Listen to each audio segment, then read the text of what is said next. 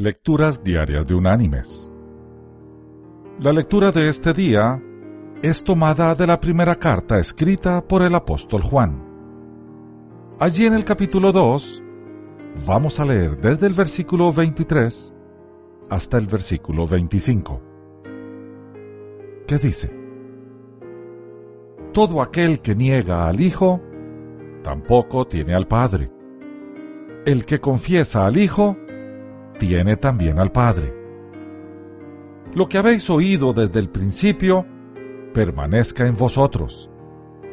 Si lo que habéis oído desde el principio permanece en vosotros, también vosotros permaneceréis en el Hijo y en el Padre. Y esta es la promesa que Él nos hizo. La vida eterna. Y la reflexión de este día se llama Diamantes y Bolitas. Se cuenta que en el siglo pasado vivía en la región de Kimberley, en África, una familia muy pobre. El hombre tenía un rancho, pero la tierra era arenosa y estéril. Los niños, sin dinero con que comprar bolitas, habían aprendido a jugar con piedrecitas que juntaban de la arena del arroyo. Un día pasaba un grupo de hombres y se detuvieron para pedir agua. Mientras la tomaban, uno de los hombres se quedó viendo a los muchachos y a sus bolitas.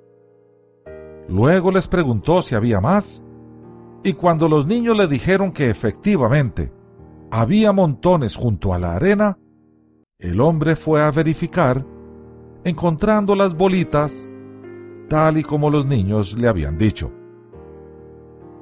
Entonces dijo al campesino, Oiga, señor, ¿cuánto quiere por su rancho? Yo le pagaré lo que usted me pida. El campesino sonrió y pensando hacer un excelente negocio, pidió 50 mil dólares. Dicho y hecho, el hombre sacó su talonario de cheques y le pagó lo que había pedido. Eso fue el origen de las minas de Kimberley, las minas de diamantes más valiosas del mundo.